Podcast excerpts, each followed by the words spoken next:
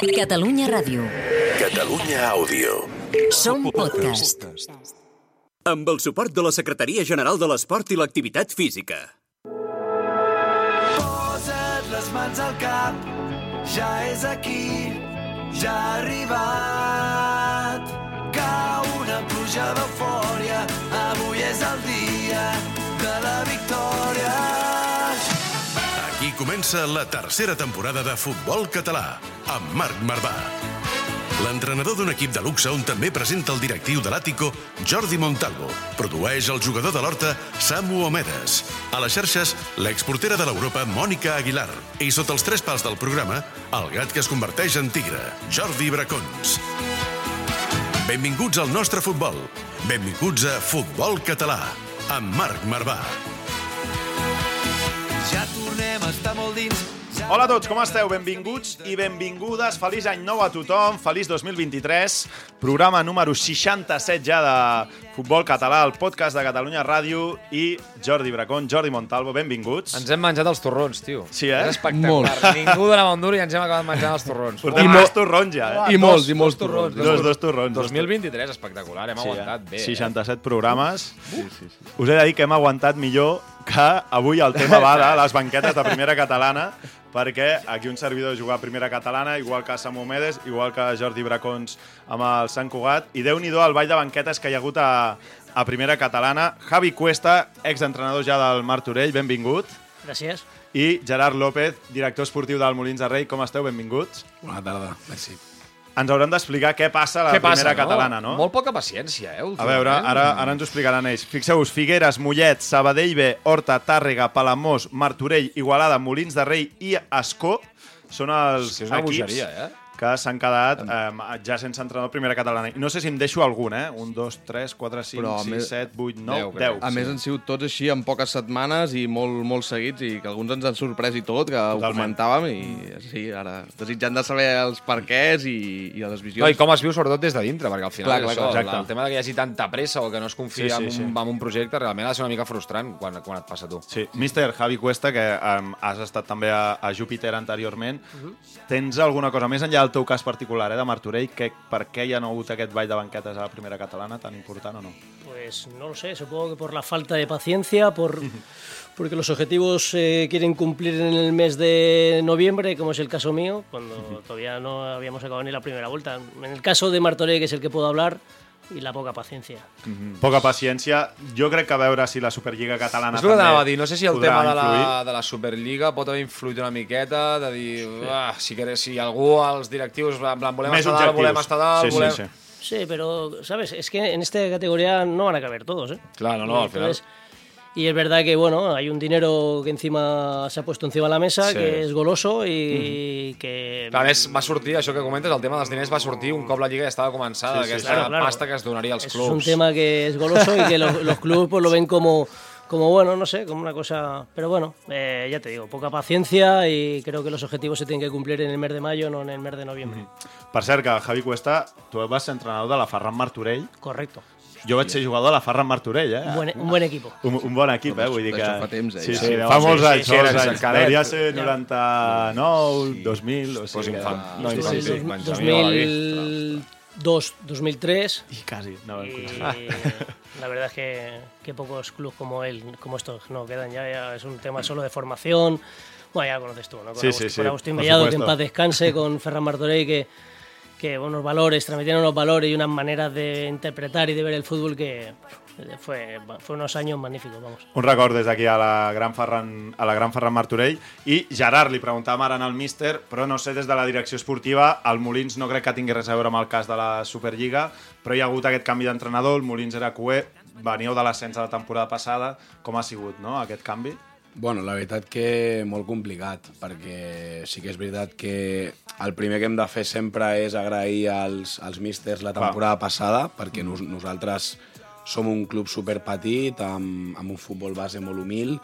Per nosaltres, de fet, la segona catalana, l'objectiu principal era no perdre-la amb el nou canvi de junta i les persones que ens porten fins a primera catalana són, són ells. Aleshores, que és molt complicat. És molt Clar. complicat perquè bueno, som un club familiar on no hi acostuma a haver canvis. De fet, el, que és, és molt és molt curiós, no? però el, el canvi de directiva es fa de forma supercordial entre un president Just enmig de la temporada anterior, no? Va ser? Exactament. Sí, sí. El, el tram Amb un final... periodista, per cert, l'Alberto Martínez, Martínez. del diari AS, Sí, que el teniu correcte. allà a la, a la Junta, no? Correcte. Aleshores són, bueno, són dos grups de dues directives que es coneixen. De fet, hi ha gent de la directiva anterior que continua a la directiva actual. Bueno, això està bé, és insòlid, però està bé, realment, perquè Sí. també dones una continuïtat al, al club. Clar, exacte. I, bueno, doncs, en paral·lel a això, fer un canvi d'entrenador és molt complicat per nosaltres. Mm -hmm. eh, sí que és veritat que com a club segurament l'estructura esportiva no és la millor, segurament que els místers els hi podíem haver ajudat més, podíem haver fet les coses millor, però bueno, com a qualsevol conflicte ells tenen un punt de vista, nosaltres un altre i, i bueno, el que queda és un respecte mutu, mm -hmm. ells ens han portat fins aquí,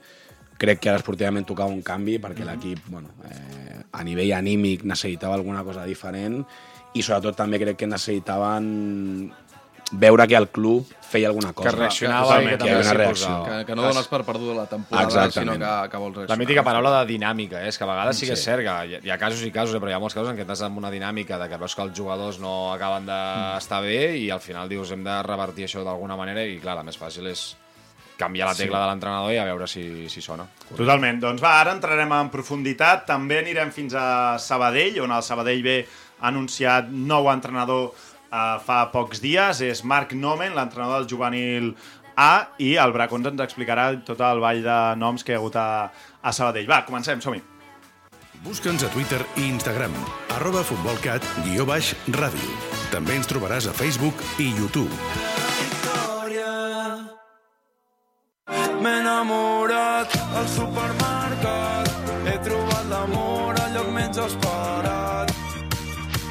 Aquí ens hem enamorat del futbol català des de fa anys. El juguem, el presidim i, sobretot, te l'expliquem. Futbol català, amb Marc Marvà.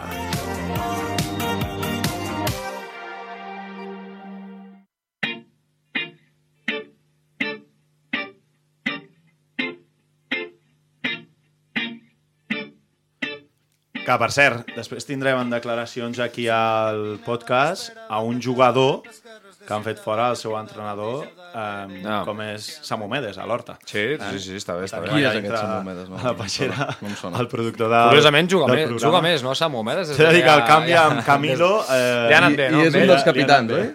És un dels capis, també. És un dels consiglieris, Ah, podríem dir. No, no és capità l'uso, però és un... Aquí hi ha hagut una mica de... No vull dir la paraula, eh, però...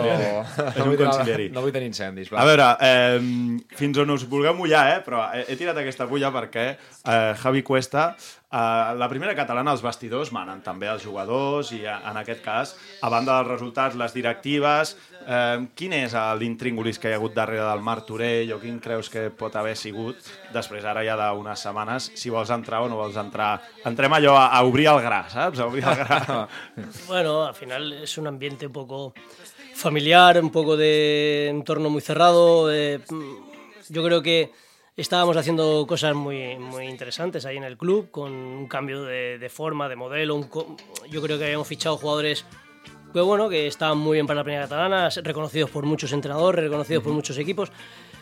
Pero no han sabido ver. Eh, al final creo que ha pesado un poquito el tema de, de entorno, entorno muy cercano a presidente, que, que, bueno, que creo que no éramos de, muy de su cuerda. Y Eso fa molt, eh? los Es- números, difícil, los números son números, ¿no? Y al final lo único que nos podemos, nos podemos, lo más realista es que tú en la jornada 5 eras colíder y que estábamos jugando bien y que estábamos haciendo goles y que al final éramos un equipo vistoso y que por dos empates, dos derrotas en la primera catalana, ¿eh? la actual, ¿eh? que, que cualquiera te puede ganar. Claro, ¿eh? es que En que en una ¿eh? competición vas al campo el San Boy, claro, haces un partido bueno y que en el 88 Robert te pega un zapatazo y te la mete por la escuadra. Que puede ser que también hagas el 2-3 en una jugada anterior. Bueno, al final es fútbol y nosotros competíamos bien. Y dos empates, dos derrotas. Y hay poca paciencia y a la calle es el, el- el- el- más, el más débil en este caso de la cuerda, es el entrenador y así se A tu t'acomiaden a quina jornada? en la jornada 7.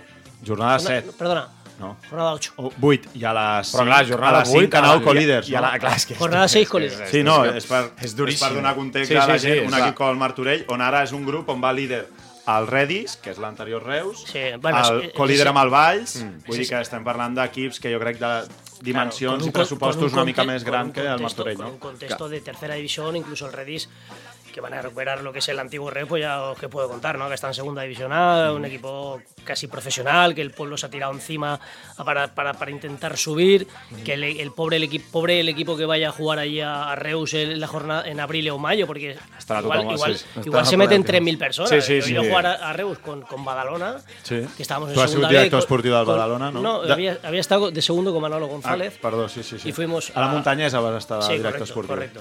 Y fuimos a, Reus a jugar ahí con Nacho González. Y eh, yo no he visto nunca un ambiente como el de Reus. O sea, es por el equipo que como se juegue algo allí en el mes de... Lo digo para bien, ¿eh? Lo Sí, sí. un Par- contexto, partido bonito. Un, un ambiente, un ambientazo. O sea, que y, al y un jugador de primera catalana le metes 3.000, 4.000 personas... I si Home, no van, a, si no van al teu favor... cuidado, costa. cuidado, Per- cuidado, cuidado. Perquè l'objectiu de, del Martorell era la Superliga o era estar allà? Perquè, clar, canvia molt. És a dir, si tu... hablamos, hablamos de estar lo más arriba posible, indudablemente. Esto del fútbol es, es muy, es muy fácil. Si tú llevas dos, dos, dos temporadas que por pandemia bajas, que no tienes una estructura buena, al final es un equipo de pueblo y sin, descal- Y sin, y sin demerecer nada, ¿eh? al final lo que es un contexto. Si tú la primera, la primera, la primera temporada que nosotros estamos con Mar Nogués, hacemos una temporada, yo creo que más que digna en el grupo de Jedi Tarragona, que es muy, muy competitivo, que haci- haciendo 35 puntos salvando la categoría, hablábamos este año de, de cambiar un poquito el estilo, de cambiar un poquito las formas, de cambiar un poquito el perfil de futbolista. Y bueno, y, lo hace- y yo creo que lo hemos conseguido. Yo creo que Martorell tiene una buena plantilla, muy buena plantilla. Estamos hablando de apuntaros los nombres de que habrá jugadores de que estarán en superiores categorías, como puede ser Eric Iglesias, por ejemplo, que lo quiere en media, tercera división, incluso algún equipo de segunda red. Pues, pues eso es un mérito del entrenador, mérito de lo que hemos hecho hasta allí, hasta ahora. Entonces, Mm, el objetivo, ¿cuál es el objetivo? Pues quedar lo más arriba posible, pero en primera tabla a ver quién te dice que vas a quedar primero o vas a quedar quinto. Estando Vais, estando Reus, estando Can Vidalet, estando Can Vi- Viladecans, hay equipos muy buenos, hay equipos que juegan y estamos hablando de, de equipos que, que históricamente pues han estado en categorías superiores y tú pues has estado en tercera catalana, en segunda catalana y que está muy bien, ¿eh? que quieres mejorarlo, pero no son formas de mejorar esto. Si tú quieres mejorar, primero tienes que tener una paciencia, segundo tienes que saber cuál es el camino y, hasta, y hacia dónde quieres ir. Tú en el mes de noviembre no puedes estar exigiendo nada, no puedes estar exigiendo cuando tú estás en la parte alta, estás a un partido y medio de, digamos, el grupo de cinco, pues muy bien, ahora estás a cuatro o no sé cuánto del descenso. Sí, Pues perquè s'han quedat els últims Ara- dos ara ja, partits pues ara, sense pues- jugar i, de, i pues, descansar. Pues ara vendran les correcuites. ara patir, Anem, clar. anem, cap a, anem cap a Sabadell, on també hi ha hagut canvi de míster entre tota aquesta retaïla de- d'equips, més de 10 equips que han canviat d'entrenador a primera catalana. Jo crec que la situació però del Sabadell bé és, és diferent. Ja el tenim aquí. Marc Nomen, com estàs? Benvingut. Què tal? Bona tarda. I conegut del programa, eh? Et vam tenir la temporada passada aquí amb nosaltres amb el gran moment del juvenil. Ja érem visionaris nosaltres. home, ja li vam dir arribar que Marc més lluny. Nomen era un grandíssim entrenador. I patapam. I això ha fet que el promocionessin ara al, al Sabadell B. Bracons, abans d'entrar amb el Nomen, explica una mica com ha anat el canvi de noms amb el, amb el Sabadell. Bé, el, el Sabadell B, diguem que està visquent aquest període de canvis. Tot comença a l'acomiadament de Jordi López, que és l'entrenador que estava al Sabadell B, després d'una sèrie de resultats que no eren els esperats. Sabadell B, que té una estructura molt gran i l'objectiu és evident, no només a, a Superliga, sinó inicialment l'objectiu era pujar a tercera divisió. La situació no estava acabant d'anar de com volia la directiva, es decideix prescindir de Jordi López, es situa Gerard Bufill de primer entrenador i la situació fa que el primer Quants partits equip... dura? Dura Bufill? Dos, Un tres dos? partits, si no vaig errat, dos partits, però eh, guanyen i empaten a camp del Mollerusa en un partit aplaçat. I clar, la situació al primer equip del Sabadell fa que el... prescindeixin de Gabri, que era el primer entrenador, Salvi. el fins ara segon entrenador del primer equip passa a ser el primer entrenador, i el seu segon passa a ser Gerard Bufill, que era fins al nou entrenador del Sabadell. Bé, clar, queda una plaça lliure, i el que ha fet la secretaria tècnica del Sabadell és decidir doncs, que Marc Noment passi a ser, si no vaig errat, Marc, corregeix-me, tu el primer entrenador del Sabadell B i el juvenil A passi a dirigir-lo l'entrenador fins ara del juvenil B de Nacional del Sabadell. Mm. Marc, és correcte, eh? Tot això que ha explicat el, el Bracons. Sí, sí, aquí l'únic punt és que el juvenil el dirigirà l'Edu San José, que era el meu segon entrenador del Exacte. juvenil A. Exacte, exacte, tens tota la raó, tens tota la raó. Doncs amb, amb, amb aquests nova llista de noms en els primers equips o en els tres primers equips del, del Sabadell, Marc, Uh, no sé quin objectiu uh, agafes tu al, al, al filial, també tenint en compte que la majoria de jugadors o molts d'aquests jugadors els coneixes bé de l'etapa juvenil, no?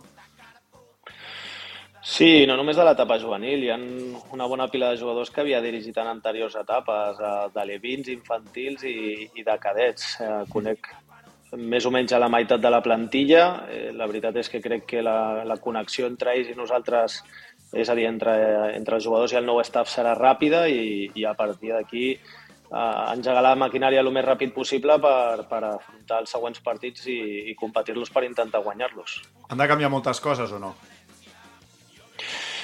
No, hem, hem detectat alguna sèrie de punts de millora. Sí que és veritat que, que jo crec que ja feien moltes coses bé, però, però n'hi havia d'algunes que s'havien d'ajustar i jo crec que és el que et demana la categoria, per lo que he anat fent ja seguiment durant la temporada, més eh, tot el vídeo que he anat veient aquests, aquests darrers dies, doncs eh, hi ha alguna sèrie d'ajustos que s'han de fer per, per aconseguir ser més competitius i, i estar més a prop de guanyar els partits. Perquè, Marc, una cosa, l'inici va ser fulgurant del, del Sabadell. Um, no sé si has vist o si des del teu punt de vista o, o et vols mullar, uh, què va ser el, el factor que va fer doncs, que l'equip comencés a encadenar empats i derrotes, més que res, un Sabadell que tothom, els que estem a la primera tothom deia, és el favorit dèiem, per pujar, és el favorit, és el favorit favoridíssim. Aleshores, com s'explica això i si creus que ara la dinàmica torna, pot tornar a ser la, la positiva? Bé, jo, jo crec que aquests equips eh, que tendeixen a, a tenir molt de talent i a, i a ser capaços de dominar la pilota, també han de tenir altres coses molt, molt cuidades, com és eh, el tema de les transicions, el tema de, del, del joc directe, l'ajustar bé tota aquesta de, eh, tot aquest tipus de situacions on quan tu ets protagonista eh, doncs també ho has de patir.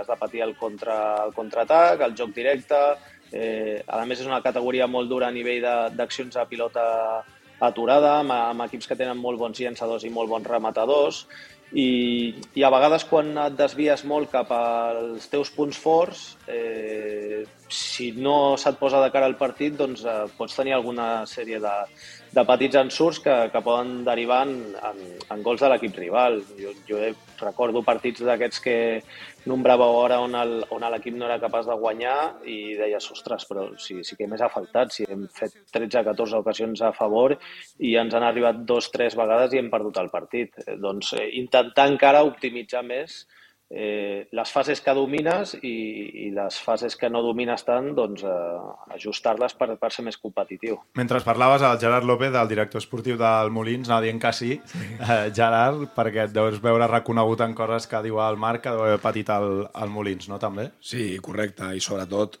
bueno, suposo que també ho sabrà, no? però al final es nota molt el canvi. Eh, per exemple, la nostra experiència veient els partits a segona catalana, el canvi a primera, mm -hmm. ostres, jo veig un, un salt, sí. hi ha un salt que, que es nota. Els equips condicionalment estan molt més treballats, crec que el perfil de jugador també és molt més atlètic. Mm -hmm. Això fa, no, com, com deia ell, que les accions de pilota aturada, els duels, les situacions de joc directe són molt més determinants, tant positivament per qui té aquestes condicions, Clar. com per exemple nosaltres, que ens està costant molt més en, en negatiu.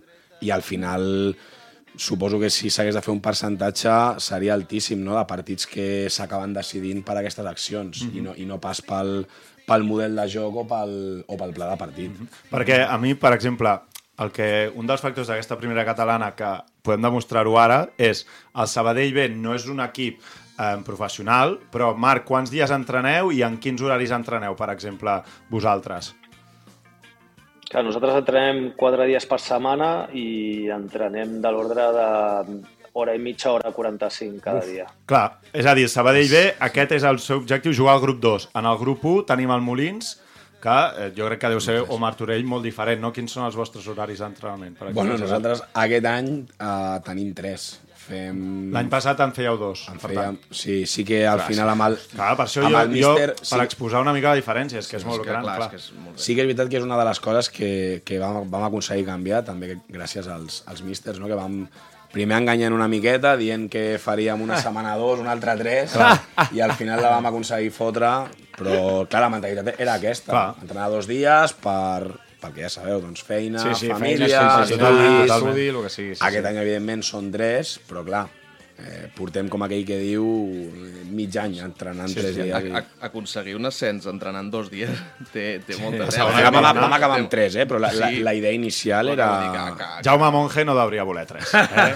Era el el central de, del Molins. Es va lesionar, es va, es va Es va lesionar, eh? Es va lesionar. que, que, té molt, que té molt de mèrit, hòstia. Sí. I a més, eh, Marc, no sé si entreneu... Avui, avui entreneu a les 4, si no vaig errat. No sé si sempre entreneu a aquesta hora, perquè és que realment canvia molt. És a dir, que tu puguis entrar a les 4 de la tarda regularment, a entrenar a les 9 de la nit, que vens cansat, que vens... Samu m'apunta, Bracons, que té pinta que d'estar al vestidor i tot, eh, amb Sí, aquesta sí, sí, paret. està o sigui que està ja aba- abans de l'entreno i tot. El Sí. Ah, Sí, sí, sí, m'haureu de disculpar perquè no, no he pogut venir presencialment precisament perquè, perquè ara a un quart de cinc comencem l'entrenament. Sí, Clar, I- és, és que És la teva. Marc, és la teva primera experiència un, és a dir, que no sigui futbol base, amb un primer, encara que sigui un filial, amb un, amb un, és a dir, amb sèniors, amb amateurs? Sí, sí, sí, sí. I com, com ho gestiones, això, també? Encara que els coneguis molt i tal, eh, notes també tu com a, com a míster, no- notes el, el, el canvi o, o al final d'un juvenil com estaves amb un, amb un filial com és el del Sabell, també amb gent molt jove, no, no es nota tant? Bé, aviam, jo, jo penso que encara és un equip un, o un grup de jugadors molt jove, mm -hmm. sí que és veritat que no, no, no en tinc cap que en tingui 30 o 35 anys, eh, però no hi he notat massa diferència, tot i que sí que veig un, un punt més de, de serietat, de concentració, és gent amb, amb més, mi, millors hàbits que els juvenils, ja per un tema d'edat i, i perquè també són conscients també, de ja. l'entorn i en l'escenari on, on estan. Ells saben que qualsevol dia poden rebre la trucada del primer equip per pujar a entrenar i, i van per feina. Volen entrenar bé, volen estar preparats pel seu moment. Doncs, Marc, escolta'm, aquest fin de contra qui comenceu? Comencem al camp de l'Alpicat. El següent que comporteu-vos bé, eh? que, venir, que anem al Sant Cugat, comporteu-vos. No, no, sí, ja, ja veig molts mítics. Aquí ha per aquí també un punta que, que, que mastega centrals del Rubí. No sé de qui parla, no sé de qui parla. No sé de qui parla. Mastega central, m'encanta. Us esperem, us esperem, us esperem a, a Can Rosés, Marc. Molt bé. Una abraçada, gràcies per ser-hi. Que vagi molt bé. Que vagi bé. D'acord, a vosaltres. Adéu, adéu. Que vagi bé, gràcies. Adéu, adéu.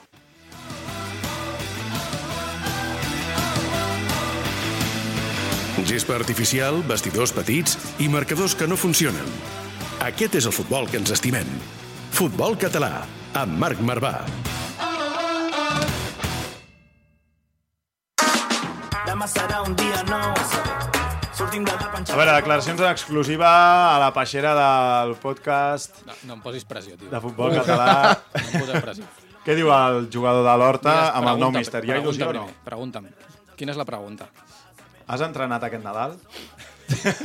Avui, est avui estava pensant, molaria molt haver-te passat. Samu, t'hauríem d'haver passat en directe. com No, que m'he comportat bastant bé. Poca Sí? broma, perquè Samu el dia 26 al matí vas anar a fer una sessió d'entrenament personal, eh? Vull dir que la perquè gent... digueu, eh? Molta foto noruega, però després... Però perquè s'ha saltat algun entreno per anar-se'n de vacances. Però no passa res. Però serà, escolta, serà titular, ho saps, no? Sí? Sí, home, Què dius? serà titular. Tu què dius, te la jugues o no? Bueno, no sé, hauríeu de preguntar-li al Vale, míster. pregunta, escolta. Preguntar-li al míster. Co- Dins d'un vestidor, i ara sí una mica seriós, hem parlat amb un míster, amb, amb un ex-míster, amb un nou míster, amb un director esportiu. Dins d'un vestidor, quan hi ha canvi de míster, es nota molt. Es nota, i a més nosaltres ja portàvem setmanes que el tema anava, iba sobrevolando per sobre el vestidor i Ja. és, una, és una mica complicat gestionar-ho quan saps què pot passar, que tens una setmana que saps que si no guanyes o si empates el míster pot sortir i vam tindre unes quantes, durant l'any hem tingut unes quantes d'aquest que sembla que, és, passat que ja- és un match ja era ball, així una mica, fins i que, tot. que ha sigut hem tingut algun match ball que salvem i després el següent partit no va tan bé, llavors no saps si el míster sortirà o no i bueno, ha sigut una mica complicat de gestionar per això, perquè també l'any passat vam tindre moments complicats. Sí que és veritat que amb el míster ja portàvem més d'una temporada, que hem tingut certa continuïtat i al final els resultats no surten i aquesta temporada, com deia, com deia el Monti abans, és una temporada molt complicada i amb, molt, amb molts reptes per molts equips històrics com l'Horta, que, que ha d'estar a la Superliga sí o sí. Si no oblidem, eh, estem parlant de la Unió Atlètica d'Horta, eh? Sí, és a dir, sí. que fa 4 anys estava jugant un play-off contra el Moralo per pujar a, a, seg- a la segona B, eh? La segona B, sí. O sigui, I l'any passat vas patir es per no baixar segona Es ve catalana. d'on es ve, exacte. L'any passat, abans ho parlàvem, es- se salven a, a dos jornades i acaba palmant el Júpiter. Vull dir Sí, que sí. parlem de clubs amb molta estructura, molt futbol base al darrere, històrics de, del futbol català, que estan en un moment xungo. I al final l'escut, l'estadi, tot pesa. Vull dir, és... Mira, un, un dels casos és el, el Palamós, també, que està a la primera catalana allà navegant a mitja taula, que dius... Hòstia, Nou entrenador, club- també, Àlex Redondo. Nou, un, un, club com el Palamós, que dius, hòstia, fa, era, és el Degà, fins fa res estava això lluitant per les posicions capdavanteres i ara el veus allà navegant i dius, hosti, és que realment la pressió ha de ser màxima en aquests, Sí, sí, en aquests clubs per tornar una mica als orígens. Javi Cuesta, tu que has sigut director esportiu de Monta Sant Andreu, també. Sí. No? Parlaves abans del cos tècnic també del Badalona. Uh -huh. Per què aquests històrics eh, hi ha més pressa o fins i tot eh, com l'Horta, no? tenen aquests problemes que s'estan veient a baix, molts, molts d'ells. Y porque son quemadores de procesos, ¿no? Al final, al final es un tema de, de, de- de mucha prisa, de muchos recuerdos y el fútbol... Muchos recuerdos, es Sí, no, és que és tal qual, així. Y el, y, el, y el fútbol evoluciona mucho y estos, y estos clubs... Yo te puedo hablar de Júpiter, ¿no? Que es mi casa. Mm, Pues al final...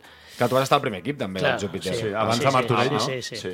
Y bueno, eh, mucha prisa y preferimos, bueno, pues eh, al final el proceso... El, el camí ràpid, que no pas Sí. sí. cuinar-ho bé i decidir on vas i com hi vas. Sí, pero ese camino es corto y muchas veces no... No, no, no, no surt bé, te- normalment Te, pegan el clatayope y ya está, ¿no? Sí, sí. Al final es un tema de tener paciencia, saber dónde quieres ir, qué quieres hacer y si muchos tempo- muchas temporadas sigues el mismo camino, pues no vas a cambiar nada. Al final, si yo hago una temporada mala, pues la siguiente, como no haga muchos cambios, pues, pues será una temporada mala porque los protagonistas son los mismos, porque al final el entorno es el mismo y al final no funciona. Claro. Entonces, hay que tener paciencia, empezar a construir algo y el, y el cuadro hay que pintarlo de momento es blanco y a partir de ahí empezar a construir un proceso, a hacer un proceso. Entonces, eh, clubes históricos que hemos nombrado algunos, Martinet, Horta, Júpiter, Sí, en mucha el prisa, grupo 1, Palamós, Figueras... mucha prisa y, Sí, sí. y todo a base de dinero en ese aspecto, fichajes que son nombres y que no tienen un rendimiento Ujú. bueno. Y nada, y esos son los procesos, ¿no? Que no se respetan. Yo para mí que, que hay mucha prisa y hay que a veces frenar, hay que empezar a saber dónde, dónde estás, y que es lo importante, saber dónde estás y a dónde quieres ir. I des d'aquí vull reivindicar eh, que les promeses del juny, eh, directives, presidents, si us plau, es compleixin. És l'únic que volem els jugadors.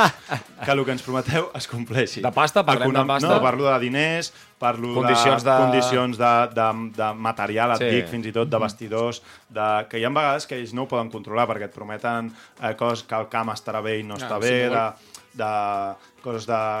El Martorell en aquest cas no tenien el camp i potser a principi de temporada diuen no, això al, al, a l'octubre estarà. Va, la- I ells la- saben que no estarà. La venuda de moto, col·loquialment, que Això s'entén... a, que- a mi és el que més em fica nerviós després de... Després de Però de clar, són petites coses que realment després influeixen a que el jugador rendeixi, Totalment. com, que el jugador acabi rendint. ¿Sabéis, sabéis cómo pensáis? los Acércate, Javi, futbolistas? acércate. Los futbolistas pensáis y en el día a día lo queréis todo Fàcil o fácil, còmode. sí. masticado y, Sí. y- y- y que en un entorno agradable, ¿eh? porque Sí. al final nadie es profesional, Exacto. nadie. Y por ejemplo, yo puedo hablar de la, de la, de la basante mía, de, de- al final del entrenador. Yo me he pasado un verano en el cual he tenido que programar entrenamientos fuera de la instalación, Mm. eh, hablar con la plantilla. eh, El Martorell no té el camp acabat, no, eh, per gent no, todavía no. Eh, Yo creo que es después de la Sagrada Familia, el campo del Martorell es la, la obra más, más larga. Entonces, a partir de ahí, claro, y que los futbolistas que Tots a veces. por són vein- pedres al camí. Que a veces por 25 euros que estás ahí peleando, te puedo decir, ¿no? Eso, pero entonces, al final, es ahora- al final es todo es muy complicado y el día a día tienes que hacerlo mucho más fácil. Hmm. O sea, al final, yo prefiero ponerme una vez colorado que no ciento amarillo. Al final es, es así y, y dejar un contexto, dejar una forma, una, una, que sea todo mucho más sencillo, que sea todo mucho más agradable para el futbolista, porque al final el protagonista de todo esto es el futbolista. Al final, el que va a entrenar el martes, el jueves y el viernes a las 9 y cuarto de la noche para salir a las 10 y media cuando se levanta a las 5 es el futbolista, es- ¿no? es- El, no el directivo de turno que te ha puesto ahí tres pelotas que no están hinchadas, que no te ha puesto unos petos que no van acorde a no sé qué, y que luego encima, oye, que me habíamos prometido un tres cuartos si no hay, porque aquí hace frío ya y me tienes que dar un abrigo. La parca, ¿dónde está la parca? al final, El ¿qué os 2 puedo de decir, no? diciembre. Jo ara em trobo més amb aquestes coses. Mal, Ah, me falten eh. les medias, me falta... al, final, es ABC. al final es un contexto de que queremos ser un equipo profesional y no lo podemos ser porque, porque, porque los- las condiciones de los clubes, Sabadell, por ejemplo, sí que tiene unas condiciones para poder hacer eso. Sí, Claro. Redis. Redis lo podrá hacer, eh, hay club, Mollerusa lo podrá hacer, pero claro, estamos hablando de gigantes en la primera catalana. Entonces, tú en primera catalana, pues, pues, pues en los típicos equipos que están ahí codeando con la primera catalana, pues tienen unas dificultades. Entonces, a lo más fácil. No Què dius, tant. Què n'has de dir d'això? Perquè te'l vas mirar i em vas dient que sí. No, eh, bueno, jo, jo, jo totalment identificat amb el que diu. Nosaltres tenim problemes de tot tipus. O sigui, bueno, hi ha molts clubs que... És una tonteria, no? Però els típics clubs que han estat anys a algun any a tercera, primera catalana, que tenen un estoc de roba, Mhm. que, que arribes al camp i, i ja està la roba. Nosaltres no. Nosaltres Clar. hem hagut de comprar No, sí. packs de roba. Sembla una tonteria, però això que No, és una barbaritat. és una- o sigui, és una locura, sí, sí. Ara mateix, un jugador que, que ve aquesta tarda a entrenar amb nosaltres, ara mateix no tenim roba per donar-li, perquè ens hem d'esperar que ens la retorni algú o algú I que si la compres et triga la roba a arribar-te un Exacte. mes, potser. Clar. Llavors estàs... No, no, Clar, això són Y, y ese jugador ya, ya va cabreado al entreno Porque va y, con la y- ropa y de lo paga el entrenador. Perquè Claro, la roba, va, amb la roba de- Va, va con cara de ácido y dice, oye, que yo no tengo Però la tu què culpa, passa, ¿eh? no? Què ha passat? O sigui, Yo però no molta, la culpa moltes vegades, eh, encara que t'hagis de netejar la roba a casa, a casa teva, és a dir, per exemple, el Sant Cugat ens eh, renta la roba al jugador, però és posar-te les facilitats, és a dir, el jugador al final el que vol és que les coses siguin fàcils, dir, que jo pugui entrenar amb una llum correcta, que les pilotes no siguin de fot 3 anys, que estan totes ja abonyegades i tot. I sobretot que, que el tracte sigui correcte, més enllà de diners, més enllà d'això. Honest, sinó- honest. És el que, tu- això, honest, és a dir, que tu et tractin bé i que et posin, intenti posar les coses I, senzilles. I després hi ha una part de diners, Gerard, que eh, al Molins heu tingut un canvi, no? El, que va ser el mes de novembre a desembre, el millor jugador que acaba marxant als Sitges, que ara no recordo el nom, eh? El Josele. El Josele, a mitja temporada, i llavors, clar, això també com a director esportiu entenc que és un pal important, no? Sí, bueno, és que al final, clar, ara també estàs patint la, la diferència no? entre la diferència organitzativa, tenir socis, no tenir... Bueno, no tenir calés, marxa aquest jugador i, clar, entre que marxa, la nostra situació és la que és, has de trucar a 40 o 50 perquè vinguin 3. I, evidentment, és, és el que deia abans, som inexperts. O sigui, si et marxa aquest jugador, eh, que és la teva referència, i estàs com estàs, no és atractiu. Per, Sí, sí, sí. sí. Ho podeu dir vosaltres que esteu, no és atractiva la, la situació si no és perquè ve un míster que et coneix o jo què sé. Amb el que tens un bon record, o el que sigui, Exactament. sí. O tens alguna tipus de motivació extrínseca, no?, que dius, va, vaig al Molins, però per la situació competitiva no és. Bé, ni, sí, ni sí, pels sí. diners tampoc. O, algú, o, sí, o algun jugador de, de menys categoria que li venguis de I ni això, eh? catalana, I, ja, depèn- perquè potser algú que està, potser algú que està per sota... S'espera que truqui alguna miqueta. Clar, o, sí, sí, diu, per anar a, a perdre Per molts allà- partits, doncs igual no hi vaig. Sí, sí, la- l'última, que si no, el Bracons no, no tindrà Winston Bogarde. Digues, Samu, Està, digues. estàvem dient que, que a vegades deia en Bracons que els jugadors també necessiten facilitats. També ens hem de trobar en la, en la part inversa. Jo també he viscut amb companys que, que, que necessiten massa facilitats. Sí, I hem de ser conscients que... No, no, estic, no estic parlant d'en Marc, però també he tingut companys que, Va, que si les, les, les mitxetes no estan tallades, que si Ah, la això sí. pilota no és la millor del món... Que Samu, si... ha molt flipat, tio. Hi ha gent Hi ha molt molt flipada a flipat, primera catalana molt flipat, i, sí, sí, i, i també hem de ser conscients que som a primera catalana. Tenia un míster que deia estàs jugant a la, a la tercera o a la quarta pitjor categoria d'Espanya, no et Sisena, flipis. sisena, sisena sisena o pitjor cinquena, categoria ara, d'Espanya. No, o sigui, sisena millor, però... Clar, és la tercera quarta, pitjor. pitjor. Clar, sí, sí, és la sí. quarta pitjor, o sigui que no us flipeu, pitjor, jugadors, companys, ha algun que no li vull dir el nom, eh, però no, que no es flipin, però perquè Vols estem, venir al estem a Molins? primera Vols venir al Molins? Vols venir al Molins? A veure, a veure. Amb aquest testimoni està ja... Ara hi, ha, hi ha una altra cosa que em molesta molt i, i ara estàveu parlant, són, és la gent que es compromet i a, i a la meitat d'any marxa. I, o sigui, juguis, no juguis, eh, estiguis bé, malament, l'entrenador et posi o no et posi, des Ah, això també d'aquí n'hi ha molts, és cert, des d'aquí això. n'hi ha molts que, que no segueixen i això no ho he, no ho he comprès mai Eso- i eso es parlar otro- bastant malament Eso dels es otro companys. capítulo, Samu. Otro dia, otro Sí, dia. sí, és que M'agrada molt, Samu, la veu del poble, eh? No, no, increïble, sí, sí, sí. Bravo, bravo, bravo. bueno, va, és, és el millor preludi per al Winston Bogarde. Avui la secció sempre que ens porta a Bracons. Avui tenim un especial. Especial, ara que estem eh, tornant de les festes de Nadal, doncs un especial d'aquests eh, jugadors, els top 5 dels jugadors que tornen dels, dels Nadals. Som-hi. No ens cansarem mai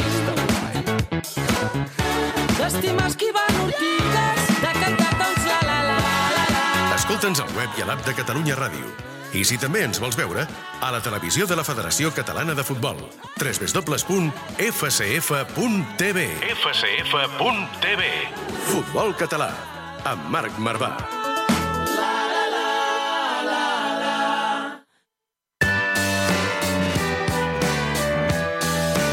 Winston Bogarde, amb Jordi Bracons. El gat que es converteix en tigre.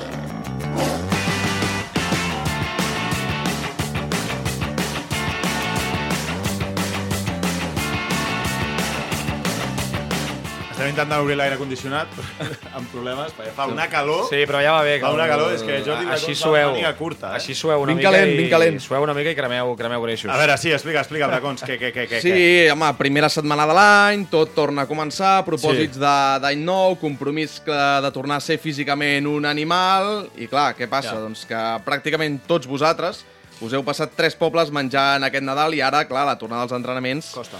Converteix a tot plegat en un exercici de tortura o tècniques d'interrogatori millorades que diuen als Estats Units. Repassem com tornem als entrenaments als jugadors del Futbol Cat. Amb el número 5... Arrenquem pels desapareguts en combat. Aquells futbolistes que no tornen a entrenar fins al 9 de gener, que tenen compromisos, com ara mm, me n'haig d'anar al poble, vaig a esquiar, és que treballo fins les 9 i Ha no puc la venir tieta. perquè fa Justament una al mica de fred. desembre, justament. Justament al desembre. Aquesta espècie sovintegen més a la tercera i segona catalana. La primera catalana comença a ser una miqueta més seriosa, tot i que algun polició hi ha.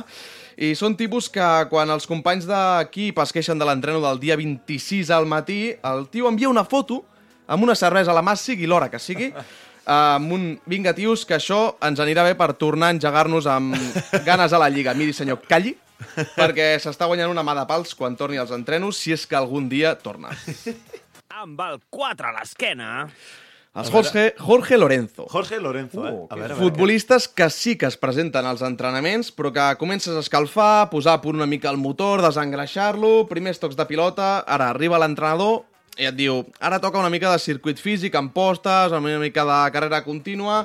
I què passa? De sobte s'atura tot perquè hi ha banderes grogues a l'estadi. què ha passat?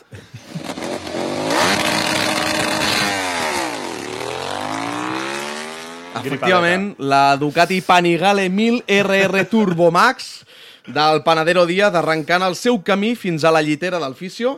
Elegant, està molt carregat d'isquios. Mentira, eh? No saps com, però al seu costat també hi ha eh, el primer punta que fa 5 partits que no suca i que diu que li fa mal al turmell perquè és que casualment ha tingut una petita rebrincada amb un d'aquests petits exercicis d'activació. Un, una rebrincada que exactament no ha vist ningú. Professionals de les caigudes en situacions que ningú no entén i que els míster no pot fer més que riure's per dins i pensar quin fill de puta, com sap que diumenge jugarà i l'acabaré posant honor per a aquests I especialistes. Javi va dient que sí, eh? El míster, el míster va dient que sí. Amb el 3... Els Kings League. Home, Oh, gràcies. estarem formats, estarem formats. Vinga, va, Sí, grande. nanos que no han tingut vacances ni Nanos, tampoc han eh? pogut... Nanos, sí. nanos. Nanos. Ah, no, hi ha algun veterà que un dia en parlarem dels veterans de la Kings League, eh? home, n'hi ha bastants de Uh, veteranos. sí, ens llamaria, sí, sí. sí, sí. Déu-n'hi-do, déu-n'hi-do. de Lager. Uh, nanos que no han tingut vacances ni han pogut destrossar-se el fetge com els hi agradaria aquestes dates. Uh, un motiu molt clar és que els han escollit pel draft de la Kings League, Clar. que ja ha començat, i necessiten semblar seriosos, això no vol dir que ho siguin. Fins i tot han anat a fer-se tractaments de fisio, quiropràctics, que s'han encarregat de penjar les xarxes per semblar que no estan tant per l'arrastre com realment ho estan. I han passat de tenir 300 seguidors i, i penjar posts motivacionals estil cargando pilas para lo que se viene, objetivo duro, pero posible, vamos, mira sol, Home, gran Mirasol de Sant Cugat. a tenir més de 4.000 seguidors i que sigui X Bayer, Gómez Nauer, que no sé qui són, eh, o per què no, Gerard Romero, qui et comenti el post amb un que gran eres, màquina. A tots vosaltres, a tots aquests de la Kings League, us haig de dir una cosa. Sisplau.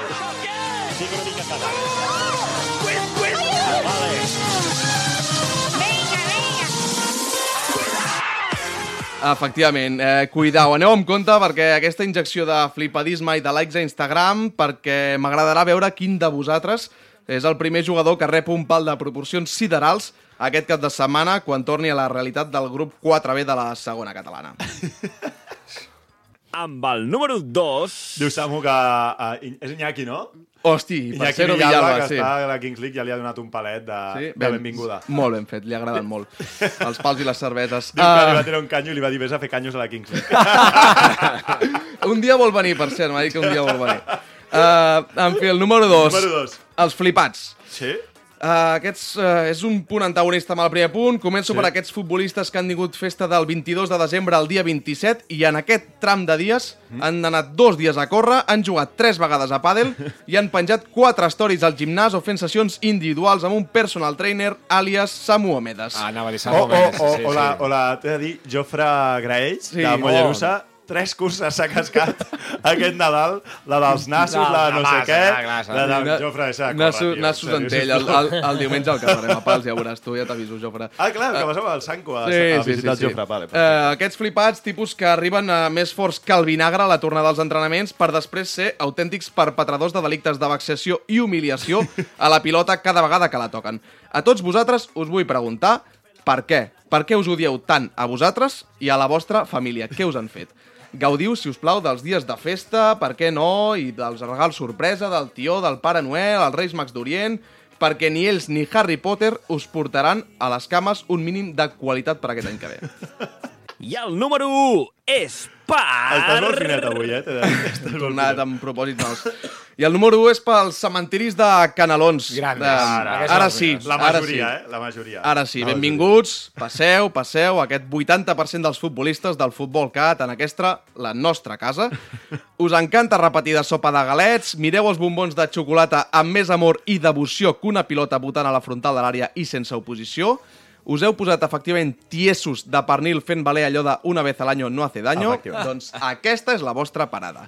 Quins són els tres requisits que teniu per poder entrar en aquest selecte lobby? Molt senzill. 1. Pesar entre 3 i 6 quilos més dels que pesaves abans de festes. Bé, Uf. estic Dos. tocant, crec. Dos, pràcticament no poder-te moure durant els primers 20 minuts o 30 d'entrenament. Aquesta és fàcil. I tres, que cada vegada que saltis soni això. Efectivament, gent que, es podria dir, salta pa abajo. M'agrada molt. Honor, respecte i comprensió, si us plau, per a aquests futbolistes que triguem 4 setmanes a Tu recuperar ells, eh? Mínimament... entra Sí, sí, sí, jo m'he menjat tot aquest cap de setmana. O sigui, dos pams ja no saltes, eh? La porteria... Ja no ho feia abans, imagina't. Disculpes també als aficionats que van a veure els primers partits de l'any de segona i tercera catalana, ja no dir de quarta, perquè l'espectacle que s'hi pugui veure en aquests camps serà absolutament dantesc i indigne fins i tot d'una pretemporada, però tot això, ànims a tots.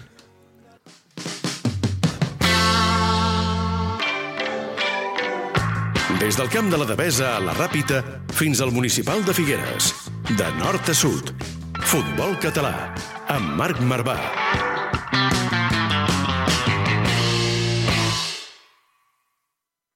Ja no ens passa i no ens n'amaguem, que duiem anys fent el... Molt bé, Bracons, avui has estat molt finet.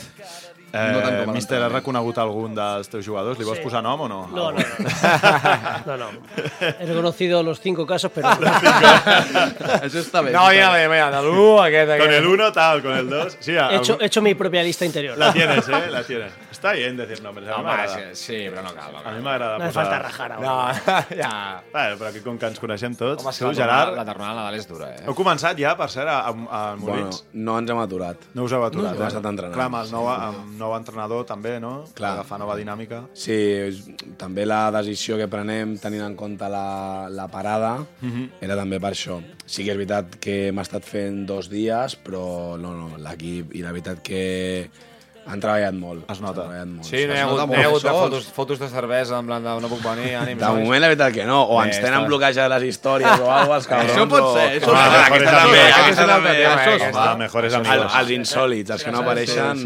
Hay, eh, hay otro grupo de WhatsApp. Exactamente. Este sí, hombre, pero este jugadors, siempre. sí, eh? sí, Sí, Mejores sí, sí. amigos.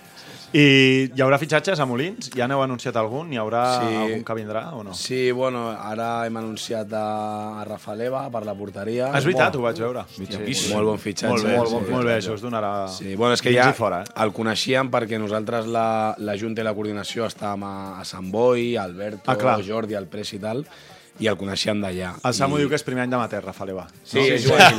juvenil, juvenil. ¿Tú no te viste en. Júpiter o no, Rafa? No, no, pero estuvo en Júpiter. Yo hice el, el després, primer no? movimiento para ficharlo con el Ah, sí? Clar, i va Quan, després. quants anys té ara? 41. 40, sí. Que bé. Segueix parant, eh? Sí, sí, Eh, sí. Bueno, ha vingut a entrenar i, I una, bar una barbaritat. Ah, sí? Dará puntos, ¿eh? Una barbaritat, perquè bueno, és, una, Que gran. és, un, és un comunicador també en aquests moments que et falta potser aquest plus d'experiència, de, de lideratge, lideratge, ja el veus, a les tasques i tal, és que no para, o Sí, sigui, sí. És, és una constant. Sí, sí. I bueno, estem en ello. També hem anunciat el, a l'Aleix Plans, que estava Mhm. fa dos anys al Martinenc, ara està al Sant Genís, i estem treballant. Esperem aquesta setmana anunciar un parell més dins de les nostres possibilitats, que són Clar. super reduïdes, però Però bueno, també era una de les altres intencions. Al final fas canvi de míster per intentar canviar la dinàmica, però també has de moure la Totalment. Sí, sacsesar alguna de plantilla. Totalment. Ànims, doncs, Gerard, perquè et queda setmaneta intensa, em sembla, de trucar. Bueno, ara A millor, Quantes, però- Quants telèfons has aixecat? Has de trucar? La, la factura de... Em trucaran de la companyia que... Que es faran accionista, eh? Una placa, eh? Una placa Gerard prou, López. Prou ja, prou ja. Que gran. Doncs, escolteu, moltes gràcies per ser avui aquí. A veure si d'aquí a final de temporada Que podem, no podem apostar-nos sí. que hi haurà alguna primera catalana més que saltarà, no? Sí, sí. Segur. Sí, més quan s'acosti l'època de veure si et quedes a la Superliga o no. D'aquí equips d'aquí històrics, 3-4 veurà. setmanes o dues Una setmanes altra tens, més, no? vamos, 5 banquetes que han saltat. De moment 10. Febrero, febrero. Febrer, Febrero clar, sí, clar, eh? febrer, 3 setmanes. En 3 setmanes tens 4 o 5 banquetes que pets. Ja hi tornem a ser. És veritat, Javi, eh, tens equip o no? No, No. ahora mismo no. ¿Y agafarías, agafarías algo o qué? ¿Agafarías algo? Sí, Sí. al final estamos para entrenar. al final Me gusta entrenar, no. Es más, yo llega el sábado y el domingo ya me planifico todo para Sí, ¿no? ver partidos. Ah, sí? Qué grande, sí. No, Muy me bien. gusta y ya está. Es una pasión de toda la vida y ya está. Sí, sí que me gustaría entrenar, claro. Per tant, equips eh, del futbol català, eh, aquí teniu a Tenia un pedazo de míster aquí que... Javi que Cuesta a la- a l'aparador. Bau- Javi, ¿Bautizáis o no? Ah, sí, moltes gràcies, un plaer per venir aquí. sido un placer y la verdad que me lo he pasado muy bien. Me alegro. Gerard, molta sort amb el Molins. Eh, personalment us tinc molta estima, així que espero que us salveu, la veritat. Moltes gràcies. Bracons, Montalvo, setmana vinent tornem, sí, no? Hem evitat Sí. la bàscula, va. Sí, Eh? tornarem No més prims. passat, Setmana eh? que ve tornarem més prims. més prims Esperem, que aquesta. més ens val. Bueno, hi haurà tortell de Reis, uf. Costarà, eh? Ah, difícil, sí, sí. Sí. Costarà, no costarà. Sent jugadors més complicat. Sí, aquest cap de setmana hi ha partits, hi ha partits, eh? Torna el futbol català aquest cap de setmana, fi, tot i haver-hi Reis, gaudiu també dels partits de la primera, segona, tercera, quarta catalana i la tercera I la federació, tercera, tercera també que, torna, sí, també, torna tot, sí, sí. que també torna. Gràcies a tots per ser a l'altra banda. Visca el futbol català. Adéu.